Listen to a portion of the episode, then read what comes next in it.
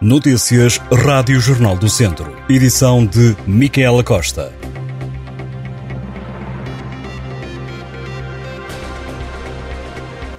Esta quinta-feira poderá ser de decisões para o setor das diversões na Feira de São Mateus, em Viseu.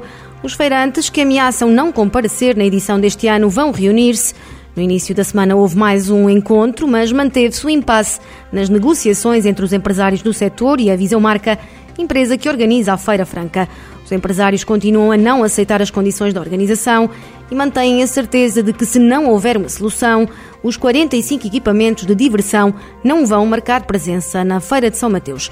Os cerca de 30 profissionais que já deveriam estar a começar a montar as diversões no recinto rejeitam a nova proposta da organização, que, segundo revelaram à Rádio Jornal do Centro, passa por um agravamento de 30% no valor do aluguer do espaço relativamente à edição do ano passado.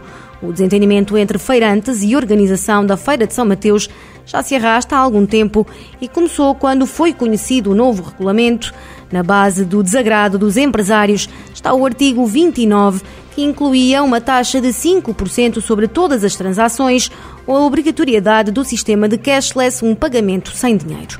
A Visão Marca afirma que o que tem sido explicado aos feirantes é a necessidade de tornar a feira sustentável, reduzindo o esforço dos munícipes, esforço esse que refere por impedimento legal não pode chegar através do orçamento municipal.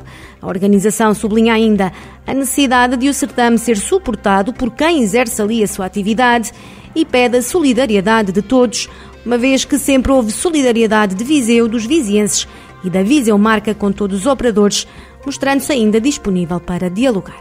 A comunidade intermunicipal Sim Viseu de quer ser um centro de referência em testagens a drones de última geração em Portugal, sendo que o aeródromo de Viseu vai ser a base do projeto.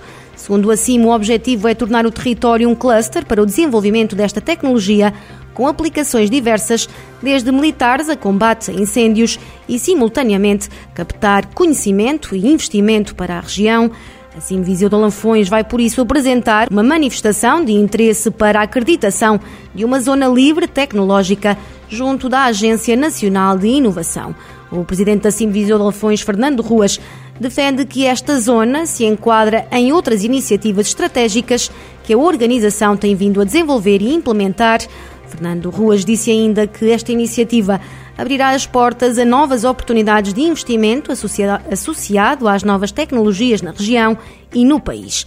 Assim me conta já com parceiros como a Associação Empresarial da região de Viseu e o Instituto Politécnico de Viseu, mas quer outros públicos e privados, assim como tecido empresarial.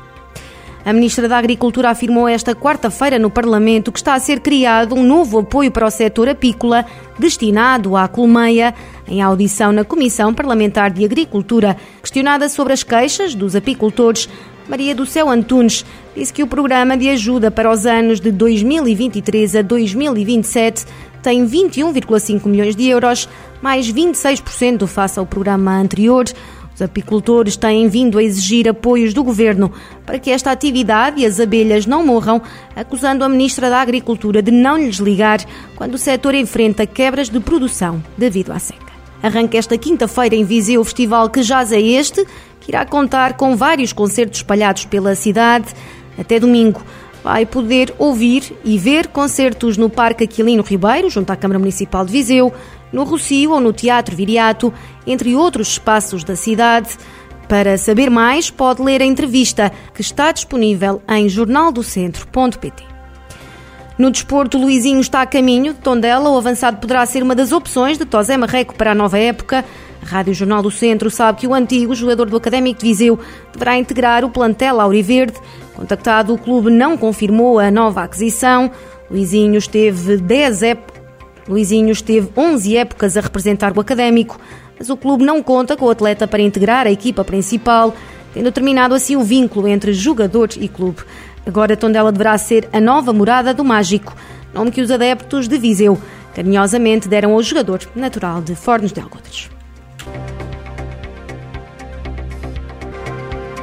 Estas e outras notícias em jornaldocentro.pt